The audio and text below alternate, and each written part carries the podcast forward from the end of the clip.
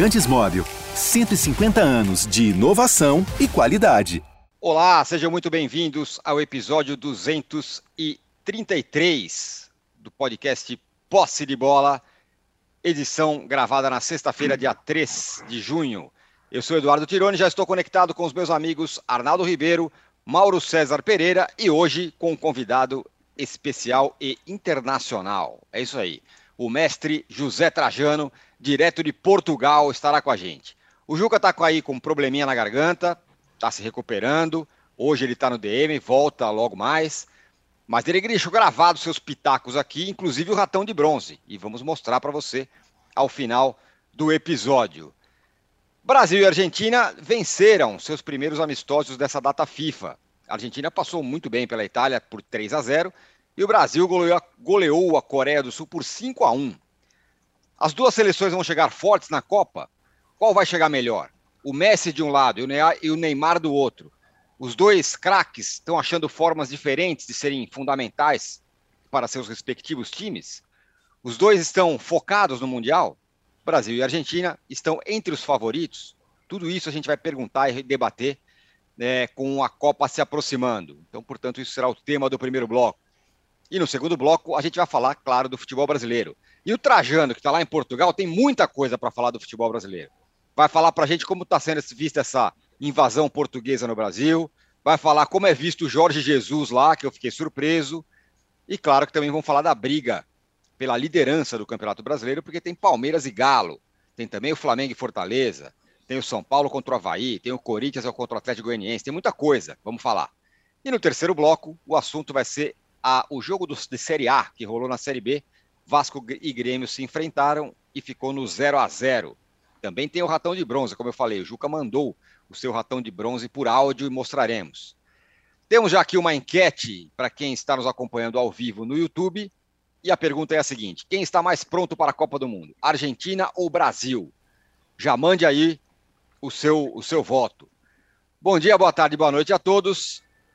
Trajano, antes de tudo, mais uma vez, muito obrigado. Direto de Portugal, participar com a gente, mais uma honra para todos nós. E a minha pergunta é a seguinte: a gente estava conversando um pouquinho fora do ar, né? É, e vamos falar sobre isso, é, sobre suas impressões portuguesas já já. Mas eu quero saber de você, que, que você, se você gostou do que você viu de Argentina e de Brasil nesses amistosos. E se aí na Europa as pessoas têm olhado para essas duas seleções de uma forma. Ah, são favoritas, são perigosas, como eles têm olhado? Bom dia, obrigado, viu? Boa tarde, né? Aqui, aqui já boa tarde, é, boa tarde. É, são quatro horas a mais, tempo bom. É, boa tarde, Tirone, Arnaldo, Mauro, bom ver vocês todos. Eu que estou no lugar do Juca, hoje do Juca. Eu fiz o, o cartão vermelho com o Juca e ele já estava meio dodói. Tanto é. que ele levantava e eu cortava. Ele só fazia uma frase e deixava o barco correr. Olha, não estão dando muita bola aqui, não. Ah, eu vejo, além do que tem de programa esportivo aqui com os férios barricudos, comentando futebol, e tem um que me chamou muita atenção, que é uma mesa redonda só de mulheres, eu achei interessante. Sabe por quê? Tem a Liga das Nações nesse momento. Então, por exemplo, Portugal e Espanha, que empataram ontem, aliás, Portugal não jogou nada, fez um gol no fim, é, chama o, a, é, chama mais atenção do que esses amistosos do Brasil, da, da Argentina e tal. O noticiário aqui, se, como é aquela fase que a gente sabe muito bem quando acaba o campeonato, que o time tal está contratando fulano, é o técnico que cai, é o Cebolinha que, não, que é muito questionado. Então, realmente, aqui na imprensa portuguesa, os jogos do Brasil e da Argentina não merecem destaque. Mas, no meu entender, pessoal, a vitória da Argentina é muito significativa, apesar que a Itália vem mal das pernas. E o Brasil, eu quero ver contra o Japão se vai se repetir esse, vamos dizer, esse sucesso do ataque brasileiro. Eu não deixo me impressionar muito com a vitória sobre a Coreia, mesmo tendo sido uma goleada, o time jogando bem. Eu sei lá, acho meio estranho comemorar a vitória sobre a Coreia, mas não deixa de ser, de ser dependendo do olhar, animador. Muito bem. Tá aí, o Trajano vai falar mais sobre as suas impressões portuguesas sobre outros assuntos também. Ó, é o seguinte, como eu falei, o Juca não tá, tá com um probleminha na garganta, mas ele, no esforço é, hercúleo, mandou pra gente... De reportagem. Mandou pra gente um áudio sobre as impressões dele sobre de, de Brasil e Argentina também. De Brasil e Argentina, de Brasil e, e, Coreia, também da Argentina e da Itália. Então, portanto, vamos ouvir o Juca falando. Eu vi mal o jogo, porque vi na cama e vi sentado. Como eu só consigo dormir sentado, porque quando eu deito o nariz em top, eu, entre um, um gol e outro, acho que cochilava. Mas, enfim, minhas impressões. Me surpreendeu o Alexandro, de quem eu não gosto, eh, principalmente por achar o Arana melhor que ele no apoio. Mas ele foi muito bem, né? Ele acabou sendo um excelente apoiador. É, detesto o Dani, o Dani jogando de meia lateral. Uh, não sei se você notou, as quatro primeiras viradas de jogo que ele tentou em dez minutos, ele errou todas. Né? Não sei por que, que o Tite insiste, embora seja uma posição de fato carente, mas me preocupa muito tê-lo jogando como titular na Copa do Mundo. Uh, só o Tite imagina que os treinadores de outras seleções não serão capazes de explorar as deficiências dele. De resto, gostei da velocidade com que o time jogou. É, soube fazer frente à velocidade é, dos coreanos, mas com muito mais organização. Marcou muito bem a saída de bola, fez a goleada que tem que fazer na Coreia, podia ter sido por mais. Enfim, é, acho que a seleção está indo suficientemente bem até que encontre os europeus. Esse, esse é o meu grande ponto. Né? É, contra sul-americanos, africanos, asiáticos, a seleção vai bem.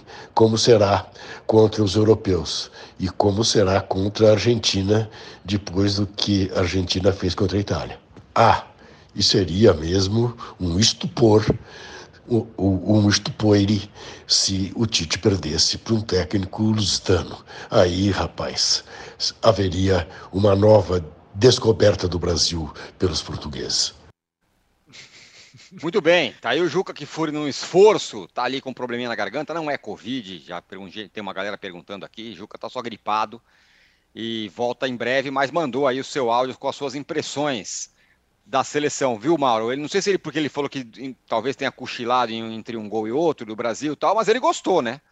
Velocidade e tal, só não gostou muito do Daniel Alves ali na lateral e de ré, e do outro lateral esquerdo que ele também não gosta, mas, mas gostou. O Juca se animou, Mauro. E você? Não.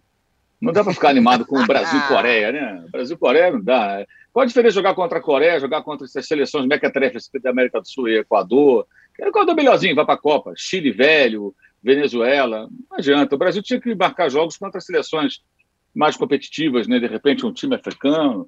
É, eu tenho falado, vai jogar com a Austrália, pelo menos. Os caras são, são mais viris, é um jogo mais físico, jogadores que atuam em ligas europeias. É, às vezes eu acho que esses jogos aí era melhor fazer aqueles jogos como tinha antigamente. Brasil e o combinado Fla-Flu, Brasil e o combinado Vasco e Botafogo, Brasil e Bangu, Brasil contra a seleção gaúcha é, era mais disputado do que esse tipo de jogo. Pelo menos tinha pancada, tinha porrada, os caras chegavam para rachar, o cara que não era convocado queria mostrar que é bom e entrava com tudo. Não dá. O time coreano tentando fazer um jogo que não tem condições de fazer contra o Brasil, né? Então, muito espaço, muito farto, assim, legal e tal, mas eu acho que não, não, não, testa muita coisa. O Brasil precisava de testes agora, sabe? Até para o Tite poder perceber, por exemplo, as deficiências eventuais do Daniel Alves nessa função que o Juca destacou, elas vão ficar evidentes contra o adversário que sabe explorá-las. Contra a Coreia do Sul, você percebe muito pouco. Então, esse tipo de jogo acrescenta muito pouco. Eu acho até que a vitória da Argentina tem que ser relativizada, por conta da ressaca italiana. A Itália passou do, foi do, do céu ao inferno, né? Campeã europeia, voltou à Azul, que coisa linda, legal, bacana. De repente, fora da Copa do Mundo. Dizer, extremamente desanimador, né? É uma seleção que vai ter que passar por uma outra reflexão e reformulação, que Elite se despedindo e tudo mais. Aliás, muito mal. Então, eu acho que é um jogo mais para cumprir os compromissos comerciais da CBF do que uma partida que possa realmente ajudar a comissão técnica a é, é, tirar conclusões, porque esse é o momento de ajustes, né? Não, é questão de convocação, isso até que é secundário, ele tem lá os nomes na cabeça dele, não vai mudar muita coisa. E se mudar, são jogadores reservas que talvez nem joguem na Copa do Mundo, mas sim os ajustes que ele tem que fazer, é, é, as experiências que ele pode fazer. Vamos ver. É, mas acho que o jogo acrescenta muito pouco contra a Coreia, contra essa Coreia. Se fosse a Coreia 2002, tudo bem, porque tinha um juiz, né? E de repente o jogo ficava mais equilibrado. Mas a Coreia 2022, né? Exato, não adianta muito, não vai muito além. Podia trazer aquele equatoriano de volta para pintar o jogo. De repente estava mais equilibrado, o jogo ficava mais movimentado, né? Tira o VAR e tal e bota lá o equatoriano. Podia ficar um jogo mais interessante. Eu achei esse muito. Para mim, é mais um compromisso comercial do que técnico.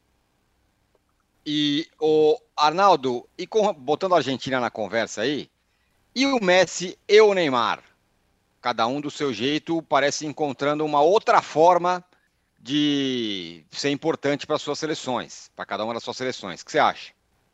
Eu acho que o Messi já encontrou é, nessa seleção argentina. Para mim, é a seleção argentina que mais sabe uh, aproveitar, cuidar, usufruir do Messi desde a conquista da Copa América, que deixou a seleção argentina e o Messi mais leve, sem aquela obrigação de taças e tudo mais. Agora já levantou outra taça. É, não é propriamente um amistoso, né, Tironi? É a tal da finalíssima. Tem lá um troféu. E para o argentino, os argentinos celebraram muito mais uma taça. E acho que essa virada de chave na seleção argentina aconteceu justamente na conquista da Copa América aqui no Brasil, no Maracanã. A seleção brasileira, desde desde que o Neymar começou a jogar na seleção brasileira, é, tenta lidar com essa Neymar dependência eterna. E acho que a conclusão depois de perder a Copa América para a Argentina foi que o Neymar é importante, sim, mas ele não pode ser é, fundamental ou a, o time depender dele completamente. E acho que o Tite tem procurado nesses jogos é, achar a melhor posição, a melhor função por Neymar. Nesse jogo contra a Coreia, por exemplo, ele jogou lá como um camisa 10 mesmo, como é, atrás do centroavante, fazendo ali a, a, tabela, não mais como o Neymar começou a jogar na seleção brasileira, naquela numa espécie de ponta esquerda, onde ele adorava jogar, e que ele não tem mais condição física para fazer aquilo. Então, é, e, ele tem duas opções, o Tite, ou colocar o Neymar como um camisa 10, e aí tá sobrando o Vinícius Júnior nessa história, e a gente pode debater, foi, o, foi o time que jogou contra a Coreia, ou colocar o Neymar de camisa 9, e aí colocaria o Vinícius Júnior na ponta esquerda, né, aproveitando os dois jogadores mais talentosos que o Brasil tem. É, e acho que a, a, Argentina, mesmo que a Itália esteja numa, numa situação de fato, como o Mauro disse, é, de reformulação, ressaca e tudo mais, teve um adversário mais desafiador do que o Brasil nessa situação. E eu vejo um time mais pronto. E mais, eu vejo é, duas outras coisas. Uma, uma etapa até a Copa, que é o jogo que Brasil e Argentina vão fazer no Brasil, aquele jogo da Anvisa, lembra? Valendo, valendo pela eliminatória sul-americana.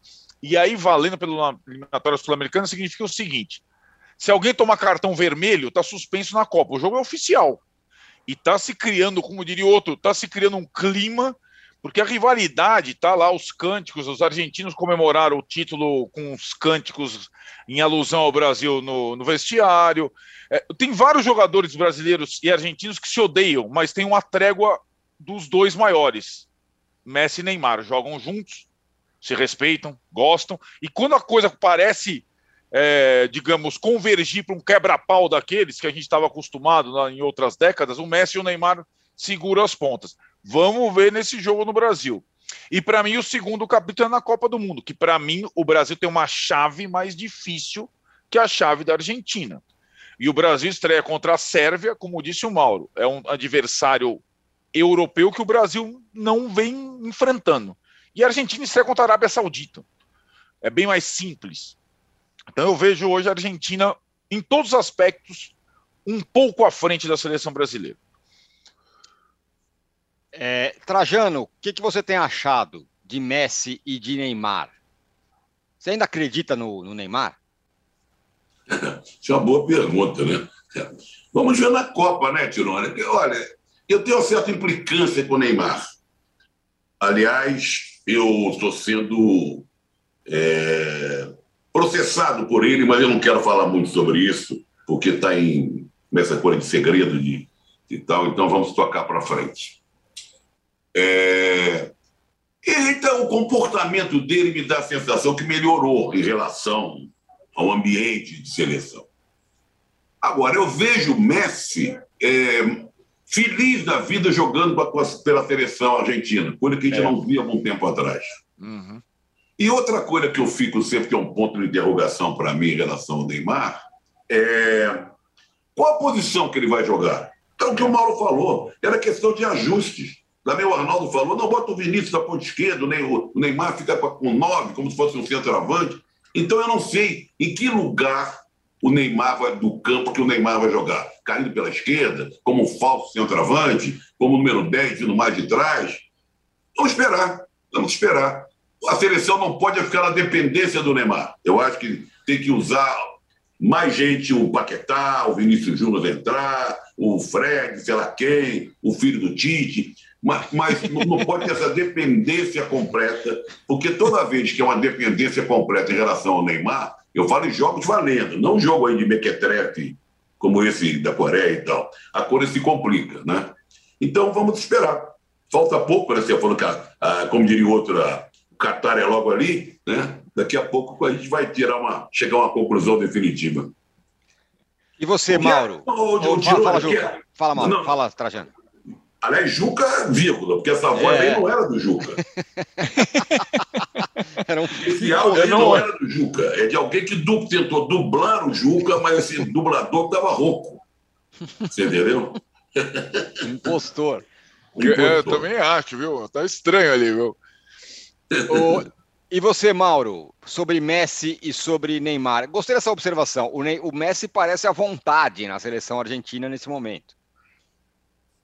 A, a, recuperação da seleção argentina passa pelo Messi.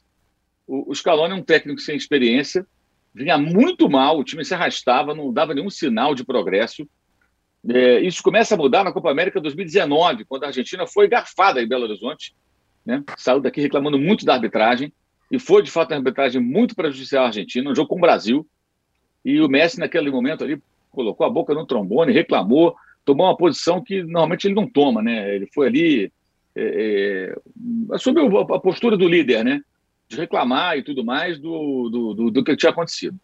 E, e dali para frente as coisas começaram a mudar, né? Me parece que, assim, tendo o principal jogador é, como, como o seu aliado, o técnico conseguiu, acho que, fazer um trabalho com mais tranquilidade, é, mais protegido, uma proteção que, que a diretoria lá, que o, o, o campeoníssimo lá, presidente da AFA lá, né? É, é, não tem condição de oferecer, mas foi assim que a Argentina começou a se recuperar. E é muito claro que os jogadores estão ao redor do Messi tentando fazer com que ele saia bem, com que ele é, possa ser o, o, o, comandante dessa recuperação. Então, é uma seleção que está realmente melhorando o seu, o seu futebol. Eu acho que passa muito por, por, por essa é, postura de maior liderança dele.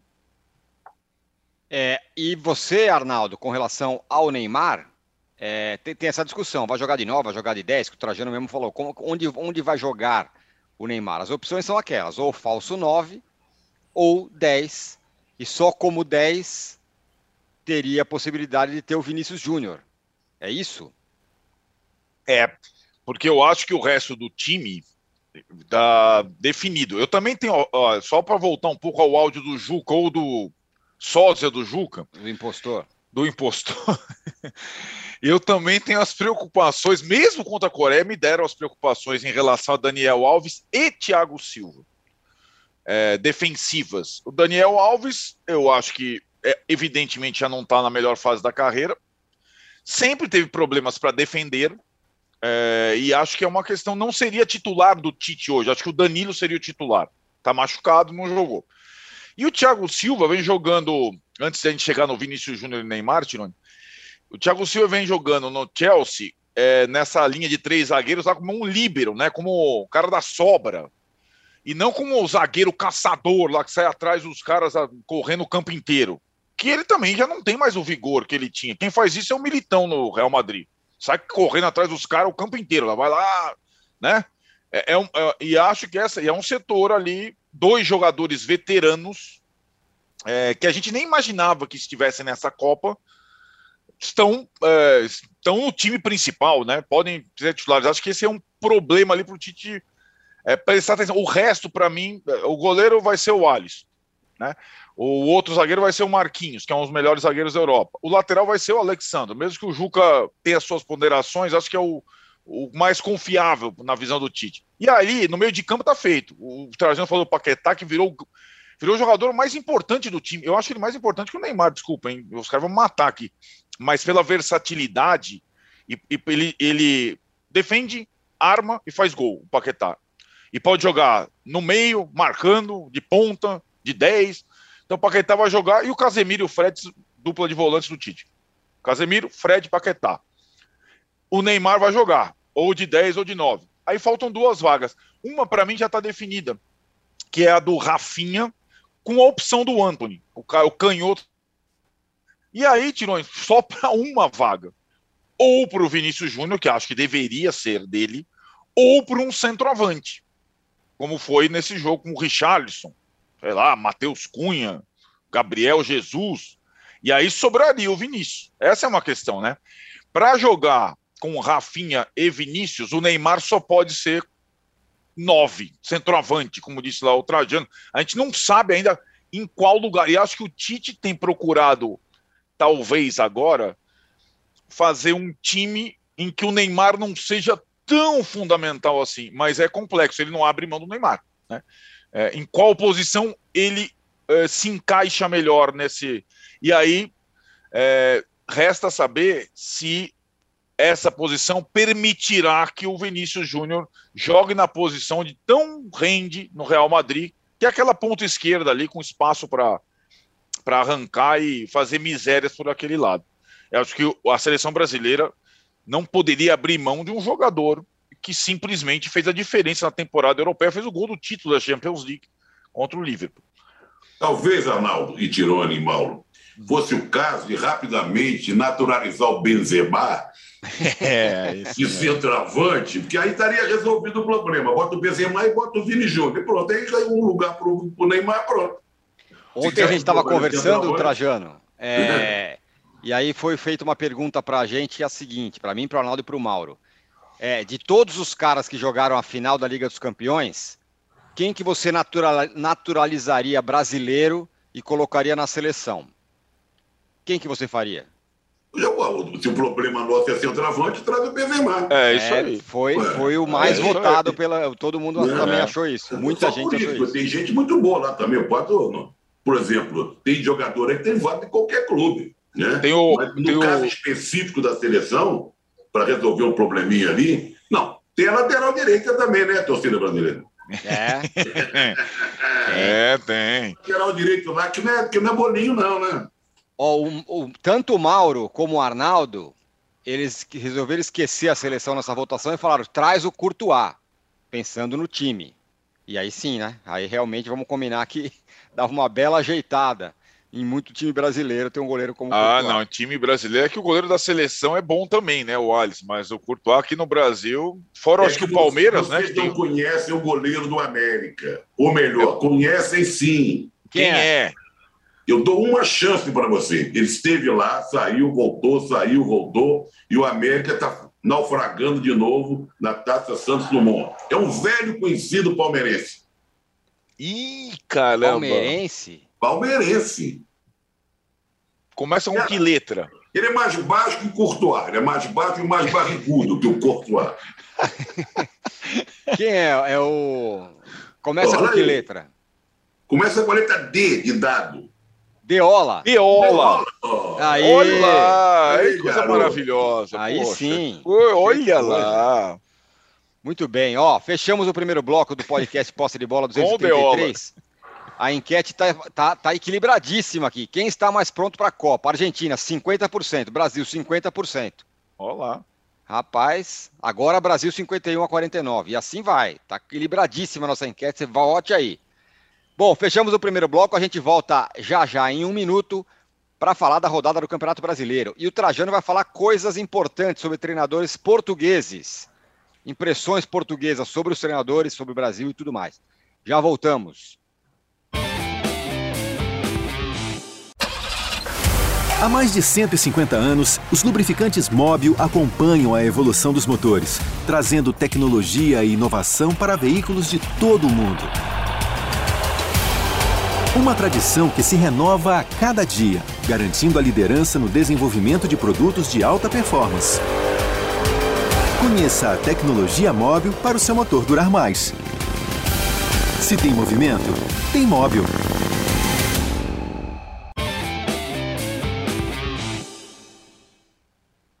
Estamos de volta para o segundo bloco do podcast Posse de Bola número 233. Como vocês já sabem, o Juca está com um pequeno problema na garganta, uma gripezinha, não está falando bem. Trouxe até um, segundo o Trajano, um impostor para mandar um vídeo aí para nós. Ele já mandou, vai entregar o ratão de bronze no terceiro bloco. E está aqui o grande Trajano, mestre Trajano, direto de Portugal. E antes do programa começar, o Trajano falou coisas sobre treinadores portugueses, dessa invasão portuguesa no Brasil e tal. E falou uma coisa sobre o Jorge Jesus. Trajano, por favor, repita. Olha, repita, essa canal da Jovem Pan, né? repita. É, é. é bom. Olha, eu não encontrei ninguém aqui em Lisboa que goste do Jorge Jesus. Evidentemente, eu não falei com, com muita gente. Eu, um, é uma pesquisa particular, mínima. Mas falei com taxista, falei com garçom, falei com, com o diretor de, de um, a diretora de um museu, com um vendedor de vinhos aqui no mercadinho perto, na balconista. Eu, ele se queimou muito é, com essa última passagem pelo Benfica que foi desastrosa, porque o Benfica não está na Champions League, o Benfica está na pré-Champions League. E quem tomou o lugar do Benfica foi o Sport, porque o Porto está sempre lá. Né? O Sport tinha sido campeão, agora foi vice. E os técnicos mais respeitados, vamos dizer assim, no futebol português hoje são o Mourinho, mas no Mourinho eu vejo que o português tem o Mourinho como cidadão do mundo, não exatamente como um técnico português. Uhum. Ele é um cara que anda por aí, Espanha, Itália, Inglaterra, é cidadão do mundo. Os técnicos mais badalados, conceituados e reverenciados aqui são o Sérgio Conceição, técnico do Porto, que conseguiu um feito que é raro, é o primeiro técnico do Porto a ser campeão e ao mesmo tempo ganhar a taça de Portugal no mesmo ano. Quem era Bambam nisso era o velho Ato Glória, que quando dirigia o, o Benfica conseguiu esse feito e o técnico do esporte, o Rubem Amorim. Esses são os dois técnicos mais aclamados aqui. Tem, vamos dizer assim, um prêmio de consolação para o técnico lá, o Marco Silva, que conseguiu subir com o Fulham, uhum. na Inglaterra. O Jorge Jesus, ele, ele, ficou muito queimado, já era queimado pela torcida do esporte. A última passagem pelo Benfica, o Benfica foi muito mal. Foi muito mal, gastou muito dinheiro, contratou muita gente e foi muito mal. E também pelas declarações. E quando ele foi ao Brasil, ele também falou um monte de bobagem. Chegando aqui, ele continuou a falar bobagem. Agora ele está no Fenerbahçe, né? Agora ele está lá no, na, na, Turquia. Ele ficou embromando também a saída para a Turquia. Eu acho que estava esperando alguma coisa no Flamengo ainda. Todo dia vai, não vai, é amanhã e tal. Agora foi. Né? Então, é, é, é eles acham ele muito presunçoso, muito metido, e infeliz em declarações. Agora ele já teve mais prestígio. E o feito dele no Flamengo não é esquecido. Eu acho que é muito mais o personagem, sabe, é, Jorge Jesus, do que o técnico Jorge Jesus. Esse personagem é mal visto, o técnico nem tanto. Né? Então é mais ou menos isso. Olha, interessante, eu não, não imaginava. Achei que ele era um cara reverenciado em Portugal, como um grande treinador e tal, Jorge Jesus. Mas também depois desse passeio dele, que ele foi falando mal de todo mundo e, e cavando e não sei o quê, deu uma complicada. Agora, Arnaldo, e o português que mais faz sucesso no Brasil, que é, é. o Abel Ferreira? Tem jogo uhum. contra o Galo valendo a liderança do campeonato.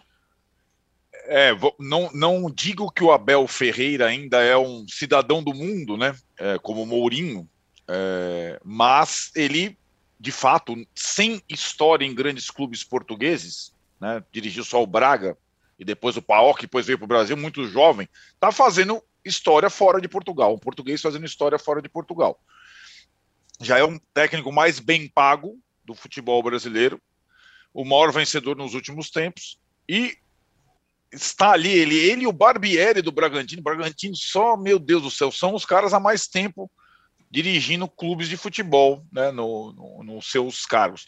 E agora o, o Abel Ferreira não tem uma coisa no futebol brasileiro: o campeonato brasileiro. Ganhou duas Libertadores, ganhou Copa do Brasil, Mas o campeonato brasileiro, que é o grande desafio, pontos corridos, lá no, nos dois anos em que ele dirigiu o Palmeiras, chegou um momento que o Palmeiras. Não é que largou, o campeonato largou o Palmeiras, o Palmeiras não conseguiu é, tomar conta do campeonato. Dessa vez, é, ele larga é, mal, o Palmeiras larga mal, perde na estreia para o Ceará, mas se recupera rapidamente, né, Tironi? E já chega nessa rodada é, na liderança junto com o Atlético, que é um dos principais concorrentes. Então é um jogo é, é, é, precoce ainda esse encontro, nona rodada ainda, mas é um jogo bem interessante. Esse é um jogo que, que vale a pena parar para ver. É, tem desfalque no Palmeiras, mas tem desfalque no Atlético também mas é, Dudu estará presente, Hulk estará presente, Rafael Veiga, Nath Fernandes.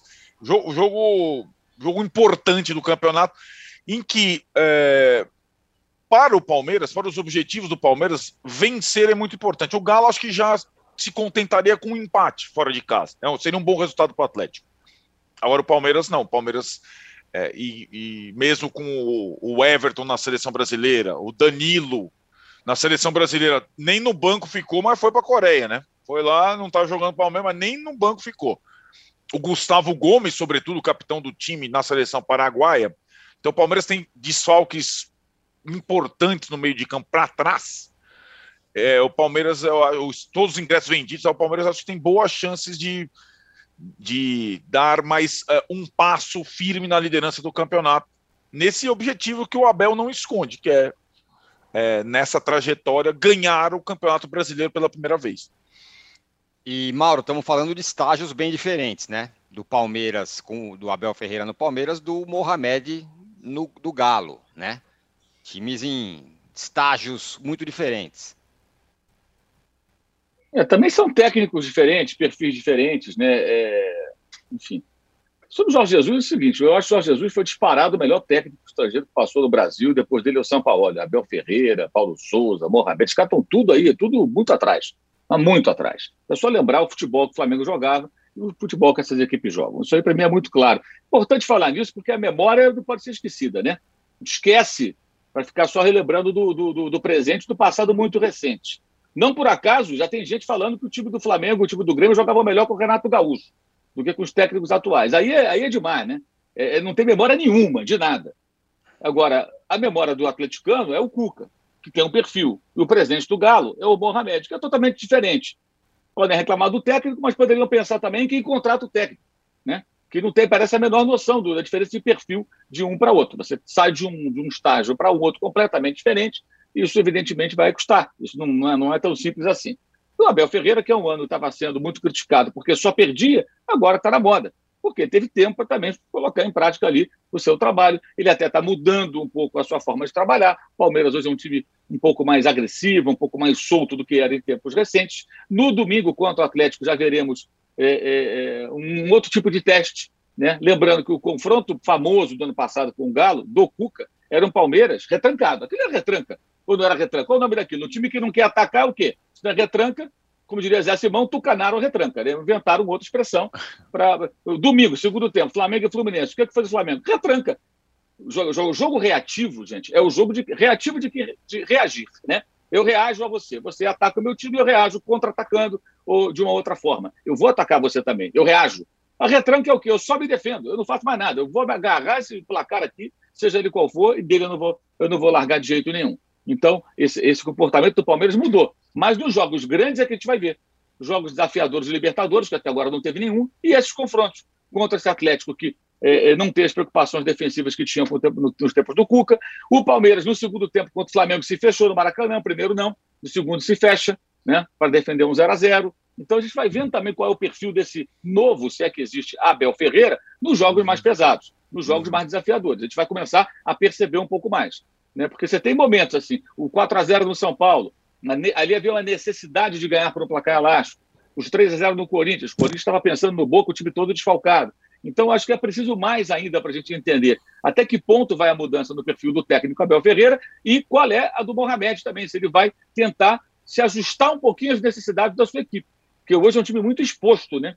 É um time muito, muito aberto, um time que, aliás, estão comentando na Argentina, na, é, na Argentina não, é na Argentina, da possibilidade de o Godin né, se transferir para lá. É, a gente falou sobre isso aqui quando o Atlético contratou o Godin, zagueiro histórico do Atlético de Madrid, jogador de seleção uruguaia, mas é um jogador veterano, um jogador pesado, um jogador lento, né? E, e, o Mohamed tem esse perfil de ser um técnico que põe o time no ataque, que vai marcar lá na, frente. É um time que não tem tantas preocupações defensivas, né? E é o Cacique Medina, é o Vélez, que estaria interessado, segundo os colegas lá do El Gráfico, até que deram as notícias de manhã.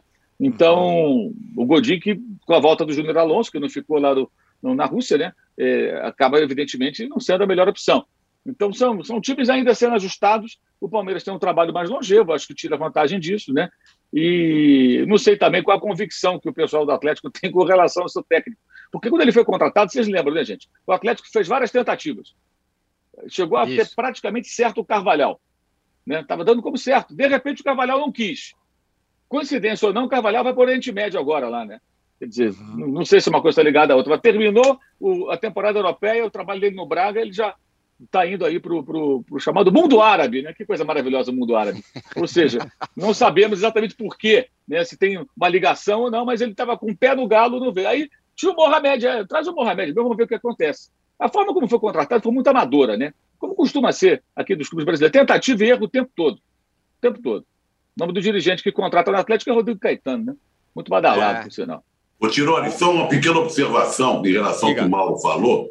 É, eu esqueci de incluir o Carvalhal naquela lista. Mas o Carvalhal, agora, saindo de Portugal, ele faz um belo trabalho no Braga, que é o segundo ano consecutivo que o Braga chega em quarto lugar, é, ele está pronto para ir para o futebol brasileiro. Porque todos os técnicos, nenhum técnico saiu de Portugal para o futebol brasileiro. Todos os técnicos portugueses estavam fora de Portugal, trabalhando em outro país, e aí sim foram para o futebol brasileiro. O meu caso se aplica, inclusive, ao próprio Abel Ferreira. O Carvalhal, agora saindo de Portugal, trabalhando fora, está prontinho para fazer as malas onde ele estiver, para aí sim se transportar para o futebol brasileiro. Porque pode ver, o Vitor, o Paulo Souza, o Luiz Castro, todos eles estavam trabalhando em outros países. O Vitor estava desempregado, inclusive. O, o, Trajano, aproveitando aqui, o Jofre falou para você ir no A Provinciana, no Rócio restaurante. Falou que é bom. Sei Olha, lá. se eu for atender todas as recomendações que o pessoal manda, eu, eu, eu nunca não volto mais para o Brasil, porque tem tanta tasquinha legal e tal. Nossa, Hoje seria homenageado numa tasca, lá Estrela Douro, lá no, no bairro da Graça. O Nuno está me esperando lá, vai botar uma foto minha na, é, com a Camila do América, eu e ele, lá na parede. Hoje à noite tem. Olha lá. É. E o Diogo Marins fala, mestre Trajano. Temos muitas glórias, surgirão outras depois. É, tá mais nessa aqui. Agora, o Trajano, o Mauro falou aí sobre os técnicos brasileiros, sobre a passagem do Jorge Jesus, e você tinha comentado sobre as impressões das pessoas sobre o Jorge Jesus. E do Abel Ferreira, líder do brasileiro, ninguém fala aí? Não. Curioso. Não é que ninguém fala. Ele não está na, na, na, na, boca do povo. É, tem muita gente mais importante para o torcedor português, esses que eu falei. Mesmo né? com tudo que ele fez no Palmeiras. Sim, sim. O Sérgio Conceição vai renovar com o Porto, não vai. O Cavalhal saiu do Braga e, e fez um trabalho legal. O Rubem lá no, no, no, esporte. O Mourinho, que ganhou na Itália. Quer dizer, esses são os nomes. De vez em quando sai uma nota, é falado um pouquinho no programa de televisão, mas não é um técnico, porque ele, ele não trabalhou no futebol português com, com muito prestígio, com muito nome, estava uhum. engatinhando ainda. Né? Ele saiu do PAOC para o Palmeiras. Aí no Palmeiras ele está se revelando, ganhando nome, muito bem pago e tal. Mas não fica. Não, não... Aliás, uma coisa que eu queria considerar é o seguinte: a diferença da imprensa brasileira para a imprensa portuguesa em alguns casos. Saiu uma entrevista aí do Diego Costa, já que nós estamos falando em centroavante, Isso. ele dizendo que o, lá no, o vestiário é uma merda, do, do, Atlético, não sei o quê é. e tal. Mas você lendo a matéria, você vê que ele, ele não é, dá a impressão, não é o vestiário o ambiente, é o vestiário físico.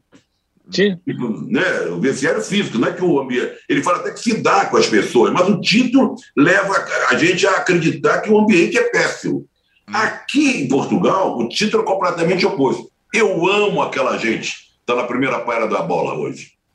Ou do Record, não sei, um, do, um dos dois que eu li hoje de manhã. Quer dizer, é curioso o enfoque, né? Quer dizer. É. Né? Uhum. Bem, bem curioso. E, e, do Paulo Souza, que vai esse fim de semana, joga contra o Fortaleza, o Flamengo. O que, que se fala aí? É aquela coisa que eu falei, todos esses técnicos que estão no futebol brasileiro estavam fora de Portugal.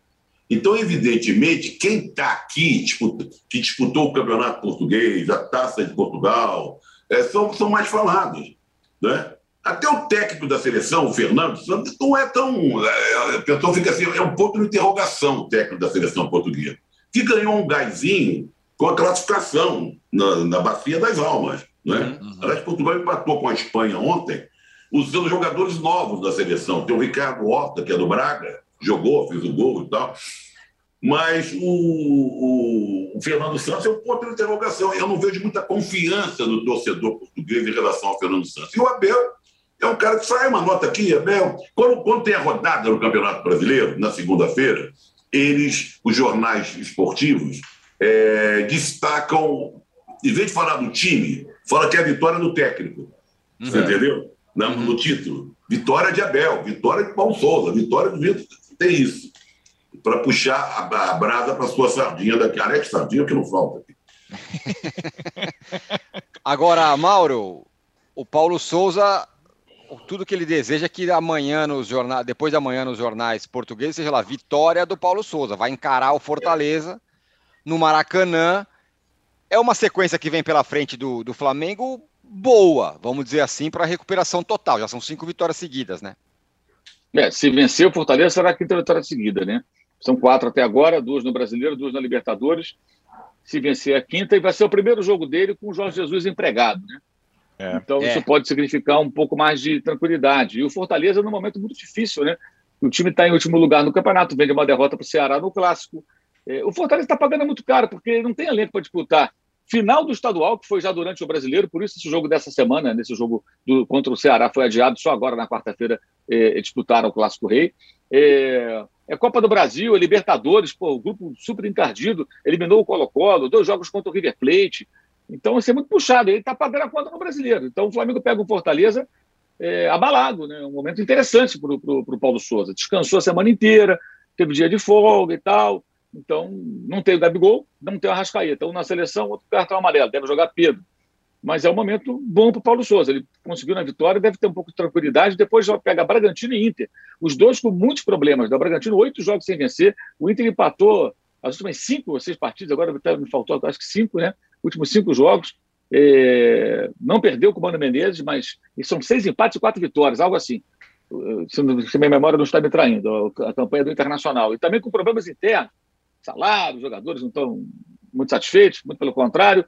Então, são dois jogos que, em tese, você pega adversários. Então, três adversários meio que abalados, né? É, o, Bragantino mantém lá o, o, o Barbieri, é interessante até é, a postura do Bragantino, curiosa, que assim, se eu trago um outro técnico, vai ter um choque inicial, mas o cara não conhece nada daqui, depois do choque inicial vai voltar o mesmo problema, então vamos continuar com esse, essa é a ideia do, não sei se é certo ou errado, mas eles continuarão com o Barbieri. É, eu entendo que, que isso não seria possível num time grande um time de torcida com muita uhum. pressão. Ia ser insuportável. Né? Estaria as manchetes hoje em todos os lugares, mas o Bragantino não, time menor, então consegue fazer essa experiência, digamos assim. É, então é um momento interessante para ele, talvez a fase mais é, é, promissora para o Paulo Souza nesse tempo todo, é, apesar do, de todos os problemas que o Flamengo tem, toda hora tem uma confusão, agora teve demissão de algumas pessoas, é, tem, tem, tem profissionais de alguns setores do clube que estão saindo para outros lugares, outros clubes, outros empregos, é, porque não paga muito bem, uma coisa mais ou menos assim, quer dizer, no mercado o clube não se posiciona da forma como poderia. Enfim, são, tem mil e um problemas, né? mil e um problemas ali internos, mas no time a coisa parece que vai se acalmando um pouco mais. Né? Ele não tem a Rascaeta, mas o Vitinho jogo, voltou no jogo passado, que é um cara que pode fazer ali a função dele. Então é, de fato, um momento mais interessante. Agora, na linha do que falou o Trajano sobre os técnicos, né? O, o, é curioso que o Jorge Jesus, de fato, ele é uma figura que não é vista com simpatia por muitos portugueses, vide quando ele voltou ao Benfica, né? Que ele sai do Flamengo, volta ao Benfica e tinha muro pichado. Parte dos adeptos não queriam o Paulo Souza de jeito, o, o Jorge Jesus de jeito nenhum. Até por conta da passagem dele pelo esporte, né? Então ele consegue desagradar o torcedor do esporte, o torcedor do Benfica, o povo não gosta. E ele é um cara muito, ele é muito falastrão, né? É, ele é muito senhor de si, não é uma figura realmente muito carismática. Só quem ama o Jorge Jesus é a torcida do Flamengo, boa parte dela. Mas é por uma questão de resultados incríveis que ele conseguiu. Então aqui ele tem... é engraçado isso. Eu acho que o único lugar do mundo, e o único momento que o Jorge Jesus se apresentou como uma figura mais simpática, palatável, foi naquele período do Flamengo. Porque de fato é um personagem controverso, né? Mas o fato de ser tão controverso também faz com que ele gere muita preocupação, muita eh, chame atenção. Vide a editoria Jorge Jesus que havia nos jornais portugueses quando ele estava no Flamengo. Você pegava lá o noticiário de qualquer site, o jornal português, estava lá. É, é, Benfica, Sporting, Porto, Jorge Jesus. Aí vinha lá, futebol europeu, futebol não sei da onde, é, é, campeonato de basquete, vinha as outras competições, outras modalidades. O Jorge Jesus era uma editoria. Eu, eu acompanhei bastante o Flamengo 2019, Libertadores também, reta final, Mundial de Clubes.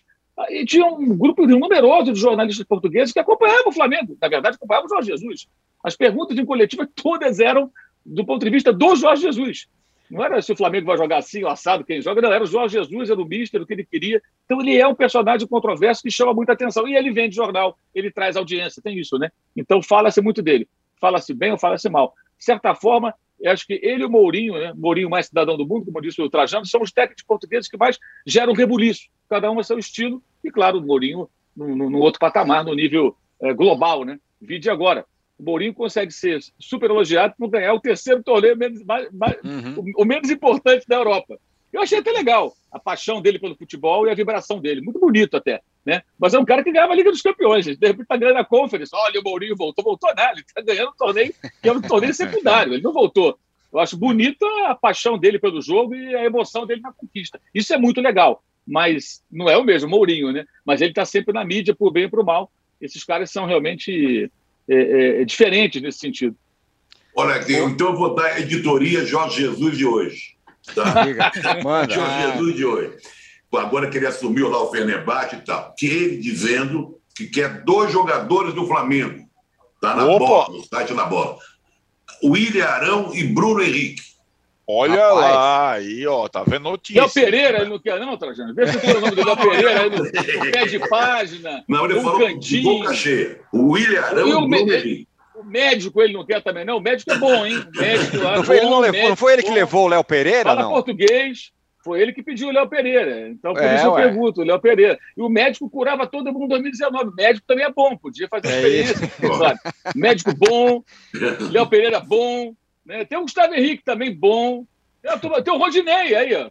Ele pode ficar com duas opções lá. Ele levou o é Gilberto do Fluminense para o Benfica, leva o Rodinei, está em final aí, de contrato, ó. sai livrinho, livrinho. Olha só que beleza, que oportunidade. Pô, tem hora... E tem o Isla também, hein, que ele pode levar de volta para o Fenerbahçe também. O Isla já está adaptado, fala até turco. Olha que beleza.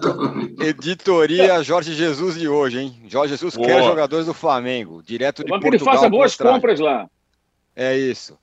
Ô, Trajano, aí em Portugal, é, os, os, torcedores reclamam quando o treinador muda tudo no intervalo e atrás estraga o time, porque essa é a torcida do São Paulo aqui. Estão falando que o Rogério Ceni faz tudo certinho e estraga tudo no intervalo. E o São Paulo é. vai encarar o Havaí nesse fim de semana. O Rogério Ceni é primeiro e único, né? Aquele. Eu, eu, eu acho que o problema do Rogério é que ele quer meter o dedo demais nas coisas, quer aparecer. O jogo é. lá com o Corinthians mostrou isso, né? Quer dizer, não está tudo bem? Não, mais ou menos. Né? Aí eu vou dar, vou, vou entrar em campo. Querer entrar em campo trocando três peças, duas, o goleiro vai para o centroavante, centroavante vai para a zagueira. Ah, o torcedor aqui reclama do mesmo jeito que todo mundo reclama em todo lugar, viu, Tirone? Sabe? As torcidas são muito apaixonadas, o Benfica tem a torcida muito apaixonada, a rivalidade Benfica e Porto é a rivalidade de duas cidades, né? É, isso acontece muito. Agora, me impressiona ah, o Belenenses. Eu estou contar rapidinho. O meu time aqui sempre foi o Belenenses.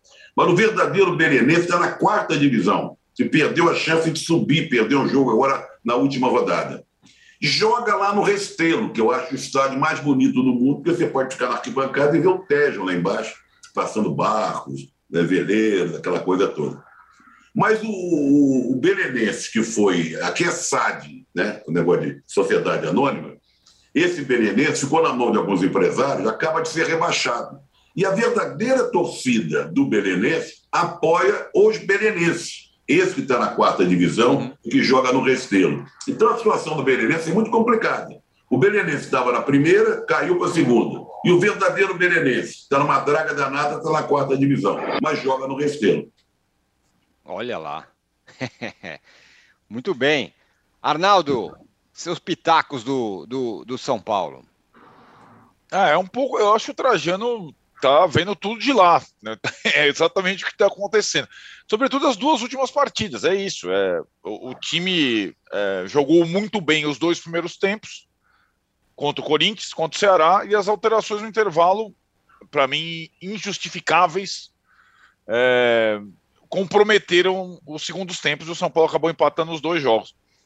É, o Rogério, é, eu acho que ele tem é, nessa invasão, né? Agora são 10 técnicos estrangeiros no, na Série A do Brasileirão, com a contratação do português é, pelo Cuiabá, que o português estava no Atlético Paranaense, foi saiu do Atlético Paranaense, foi treinar é, a base do Benfica e o Cuiabá o trouxe, então não é um novato o Antônio Oliveira no futebol brasileiro, pela passagem no Atlético Paranaense, mas é mais um português que chega para treinar o Cuiabá, é, que está lá embaixo na tabela.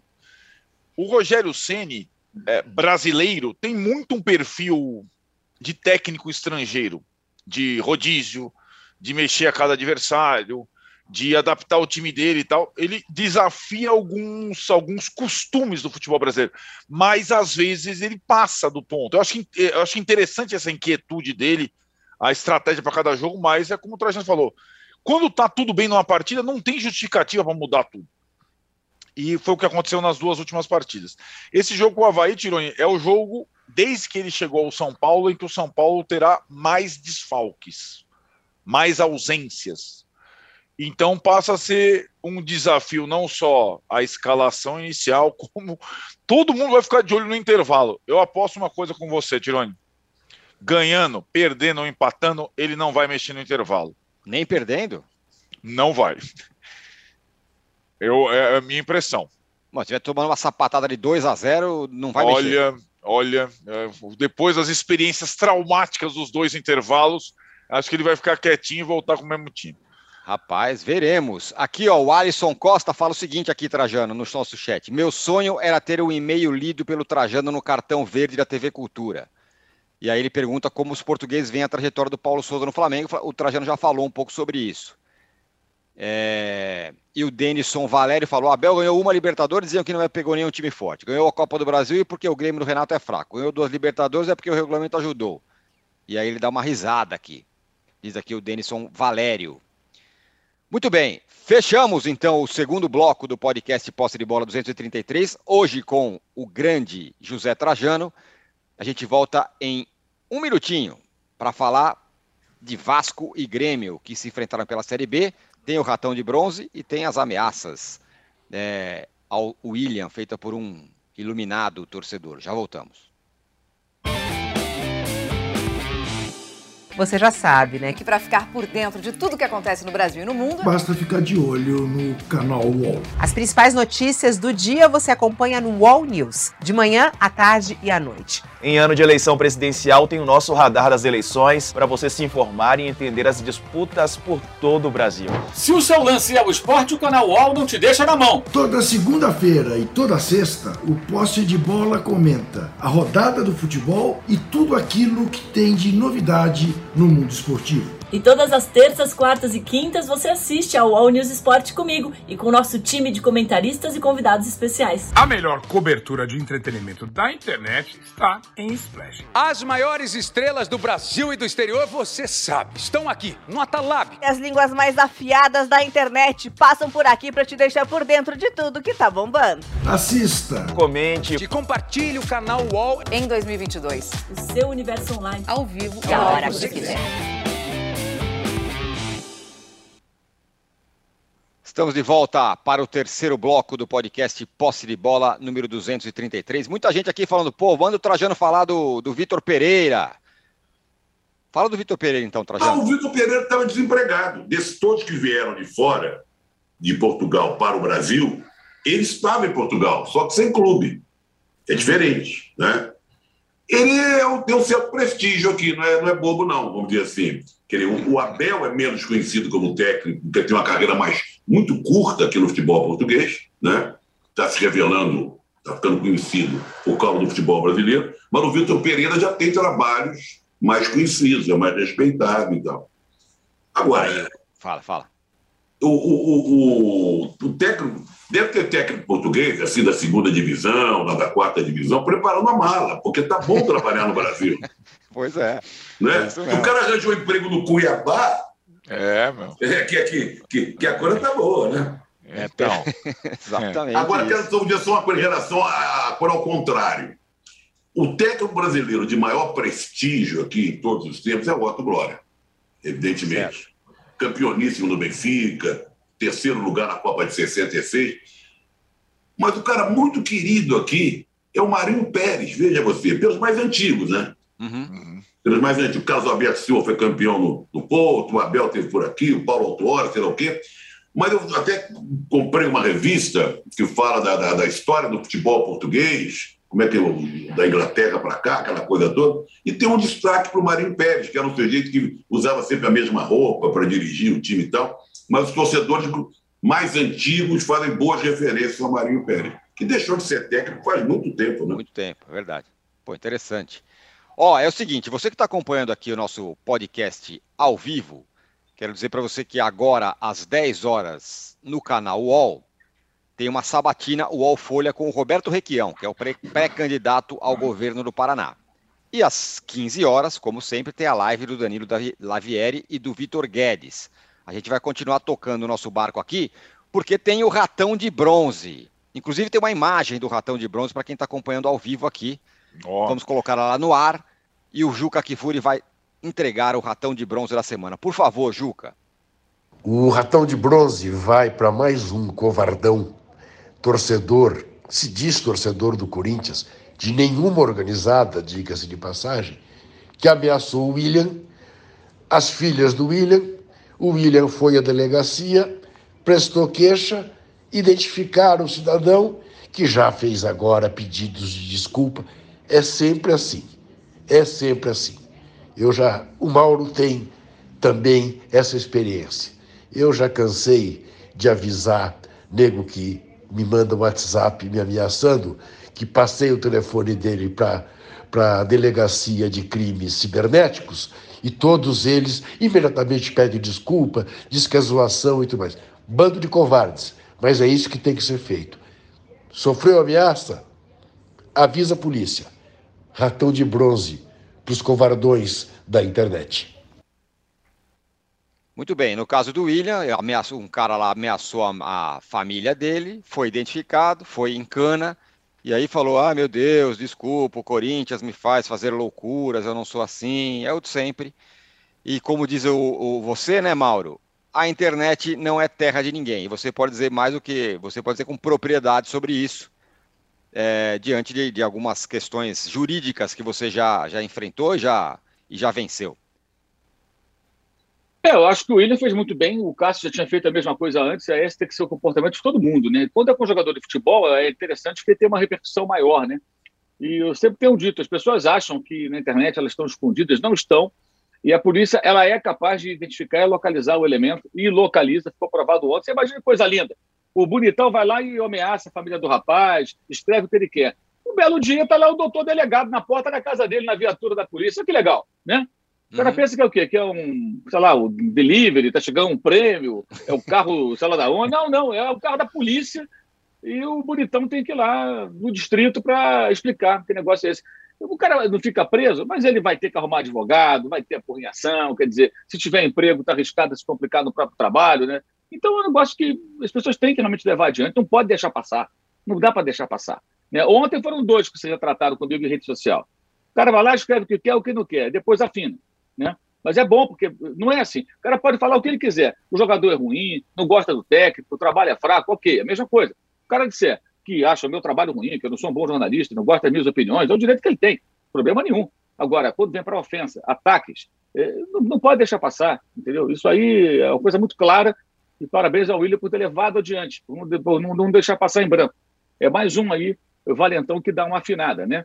É, isso é uma rotina e, e sempre que, que, que se, se, leva adiante, os caras na hora, na hora H desafiam. Aqui mesmo no chat aqui você vai ver, só procurar. Sempre pinta um babaca ou outro ali, valentão, escrevendo, mas se botar no tete a tete, vai afinar, porque são covardes, são medrosos, e é importante frisar, geralmente esse pessoal não tem nada a ver com torcida organizada, não, hein? Uhum. É, são são uhum. pessoas avulsas por aí. Isso. Em geral, não tem nada a ver com a organizada. O pessoal às vezes mistura status. O problema da organizada é outro. São outros problemas. É, é, é, o chamado torcedor avulso, que é o valentão de internet. É, é, é, bem isso, né? Eu até gosto de contar uma história. Teve uma ocasião que eu denunciei 17 de uma vez só, e foram 17, um por um, da delegacia. Vazaram 17. meu telefone, me ameaçaram, foram 17 da delegacia. Um deles é metido influenciador. Levou o pai, que bonitinho, né? Levou o papaizinho dele junto. Levou né? o pai? Levou o pai. É tão bonito Aí isso? Não. Né? Aí o pai não era advogado, então não podia entrar, teve que prestar o depoimento sozinho. Tem uns que falam que são malucos. Esse falou que tem problemas psicológicos, né? Mas na é. hora de ser o valentão, você não tem problema psicológico, né? Aí você pode colocar problema psicológico da pessoa, que pode eventualmente ficar assustada, familiar do jogador, coisa parecida. Não dá para deixar passar, não. Isso aí tem que ser combatido fortemente e fez muito bem o Cássio, fez muito bem o William. Os jogadores de futebol deveriam é, se unir mais contra esse tipo de coisa e, em bloco, brigar é, é, pela, pela segurança deles mesmos, pela tranquilidade deles mesmos. E isso afasta o jogador daqui. Hein? E numa uhum. dessa, a família do cara não quer mais ficar no Brasil, isso. porque ele se sente segura. Aí vai falar: olha, aí começa a família a pressionar, o jogador chega para o cara, eu tenho uma proposta, eu quero ir embora, e vai embora. E vai embora, e você perde aí bons jogadores, e o torcedor também perde bons jogadores no seu time. O caso do William, se amanhã, por acaso, ele deixar o Corinthians. Toda vez que alguém me xingar e me encher o meu saco agora em rede social, eu vou lembrar do cara que levou o pai na, na audiência. Levou aí o pai. Dá, né? Aí fica difícil. O machão que leva o pai. Levou o, o pai. Trajano. É. Pois é. O Trajano, você, claro, você deve saber de, de da, da, violência atingindo níveis estratosféricos aqui no Brasil e, claro, também relacionado ao futebol. Tem alguma coisa assemelhada aí em Portugal? Alguma coisa assim? Ou então alguma repercussão? Olha, não deu para perceber. Eu estou também há 40 dias, então ainda não entrei no, com profundidade e na maioria dos casos. A gente eu sei dos casos aí no Brasil, né? As pessoas também me ofendem muito, mas nunca me ameaçaram. Já me ameaçaram fisicamente assim na rua. Até corri atrás de uma faz tempo, uma vez, lá no restaurante no Pasquale, que a gente costuma ir. É. E, e, o cara saiu pela porta fora. Mas é, ah, nós, nós, estamos pode. vivendo um, um, um fla-flu né? É, terrível, um ano de eleição, e o que me preocupa muito no futebol, puxando para o futebol, até eu envio uma imagem daquele torcedor do Boca, que não é, não é só a, a ameaça física, a família, essa coisa toda que o Mauro faz muito bem, levando adiante, é o, os gritos homofóbicos, os gritos racistas que nós temos, que estão invadindo os estádios. Você vê aquele torcedor do Boca, agora postou, ele está lá na Argentina, agora estou bem aqui, ninguém me atinge e tal. Quer dizer, se vangloriando, né? Isso. Sabe? E, olha, ó, olha, muita coisa não deu certo. A humanidade, eu acho que também não. Ótimo. Arnaldo, teve Vasco e Grêmio. Vasco, uma boa campanha, muito boa campanha. Encarou o Grêmio fechadão ali com zagueiro, volante e tal. 0 a 0 mas o jogo foi legal, né? Mais ou menos, viu, Tirone? Eu, eu parei para ver, sequei escalações, abri uma cervejinha aqui, nossa senhora, rapaz do céu. É, legal pelo ambiente, pela, pelo um jogo de Série A na Série B, mas tecnicamente foi, é, digamos, pobre. E o Vasco teve mais perto para a vitória, acertou uma bola na trave nos acréscimos, quase venceu. O Grêmio se defendeu o tempo todo para jogar pelo empate mesmo. Roger quem te viu, quem te vê, time completamente fechado, três zagueiros, retranca mesmo, conseguiu o um empate. E na Série B, é, Trajano, até para te falar, quem tá sobrando é o Cruzeiro, cara. Cruzeiro que não uhum. é dirigido por um português, mas é dirigido por um estrangeiro. Joga esse, com esse empate de Vasco e Grêmio, o Cruzeiro joga o Operário fora de casa. Se o Cruzeiro ganhar, ele pode abrir sete pontos na, na liderança, cara. No começo do campeonato, sete pontos vai. Se o Bahia ganhar o jogo dele também, seis pontos. Mas de seis a sete pontos se venceu o Operário fora de casa. É, o Cruzeiro na Série B é o time fora da curva até agora, assim como o Fortaleza na Série A lá embaixo, né? É o time fora da curva. O resto está muito embolado a Série B, Tironi. Muito embolado. O Lanterna da Série A tem dois pontos, o Fortaleza, o Lanterna da Série B tem nove, pra você ter uma ideia. o, Então Ronaldo, tá. o, Ronaldo, o Ronaldo tá rindo à toa, né? Porque o Valladolid deu certo, agora volta. Subiu. Subiu, Cruzeiro tá liderando, tá feliz, né? Agora, Tá bem, Ronaldo. Falando em números, vou te dar um número legal que acabou de surgir aqui. Mano, Você falou qual é a distância do primeiro para o segundo com o Cruzeiro aí? Sete pode ser pontos. sete pontos, é. Tá. Vou te dar um número aqui, que a di- a diferença é de 11 pontos. Acaba de sair uma pesquisa IPESP. Lula, 45, Capitão Corona, 34. 11 pontos. Ao contrário daquela pesquisa, do Paraná Pesquisa, que o nosso Lúcio de Castro denunciou, que dá empate técnico, que é uma vergonha essa Paraná Pesquisa. Então, 11 pontos, ao contrário de 7 do Cruzeiro na Série B. Diferença maior que a do Cruzeiro na Série B. O Paraná não te abraça. O Paraná não te abraça. Muito bem. Olha, Trajano, de novo, muito obrigado. A gente vai lá e, e- e tira o Trajano do, do conforto dos seus passeios em Portugal, da sua estada em Portugal, para fazer o programa. Ele topa. Mestre Trajano, muito obrigado mais uma vez, viu? Tá, e você, agora o almoço vai ser tarde, que aqui são, são duas da tarde, eu vou correr ali para um. pro Corre, quarto. pelo amor de Deus. É. Mas vou dar a última notícia daqui. No Manda, mesmo manda. dia que eu não encontrei ninguém que fale bem do personagem, vamos dizer assim, Jorge Jesus, eu não sei por onde eu ando também. Eu não encontrei nenhum português que goste do Capitão Corona. É mesmo? É. É. Olha só? Compreensível. Muito bom. Muito bem. Trajano, obrigado mais uma Obrigado vez. a Muito você, um obrigado. grande abraço. Semana que vem eu estou aí no nosso querido país. Beleza. Vambora. Fechamos então, portanto, o podcast Posse de Bola número 233. A gente volta na segunda vez, na segunda-feira, com o resultado de rodada e tudo mais. Valeu, Mauro, Arnaldo, Trajano e todo mundo que esteve com a gente aqui. Tchau. Você pode ouvir este e outros programas do UOL em uol.com.br podcasts. Posse de bola tem pauta e edição de Arnaldo Ribeiro e Eduardo Tironi. Produção de Rubens Lisboa. Operação de ao vivo de Fernando Moretti e Paulo Camilo. Coordenação de Fabrício Venâncio e Juliana Carpanês. Os gerentes de conteúdo são Antônio Morei e Vinícius Mesquita. E o diretor de conteúdo é Murilo Garavello. Qual?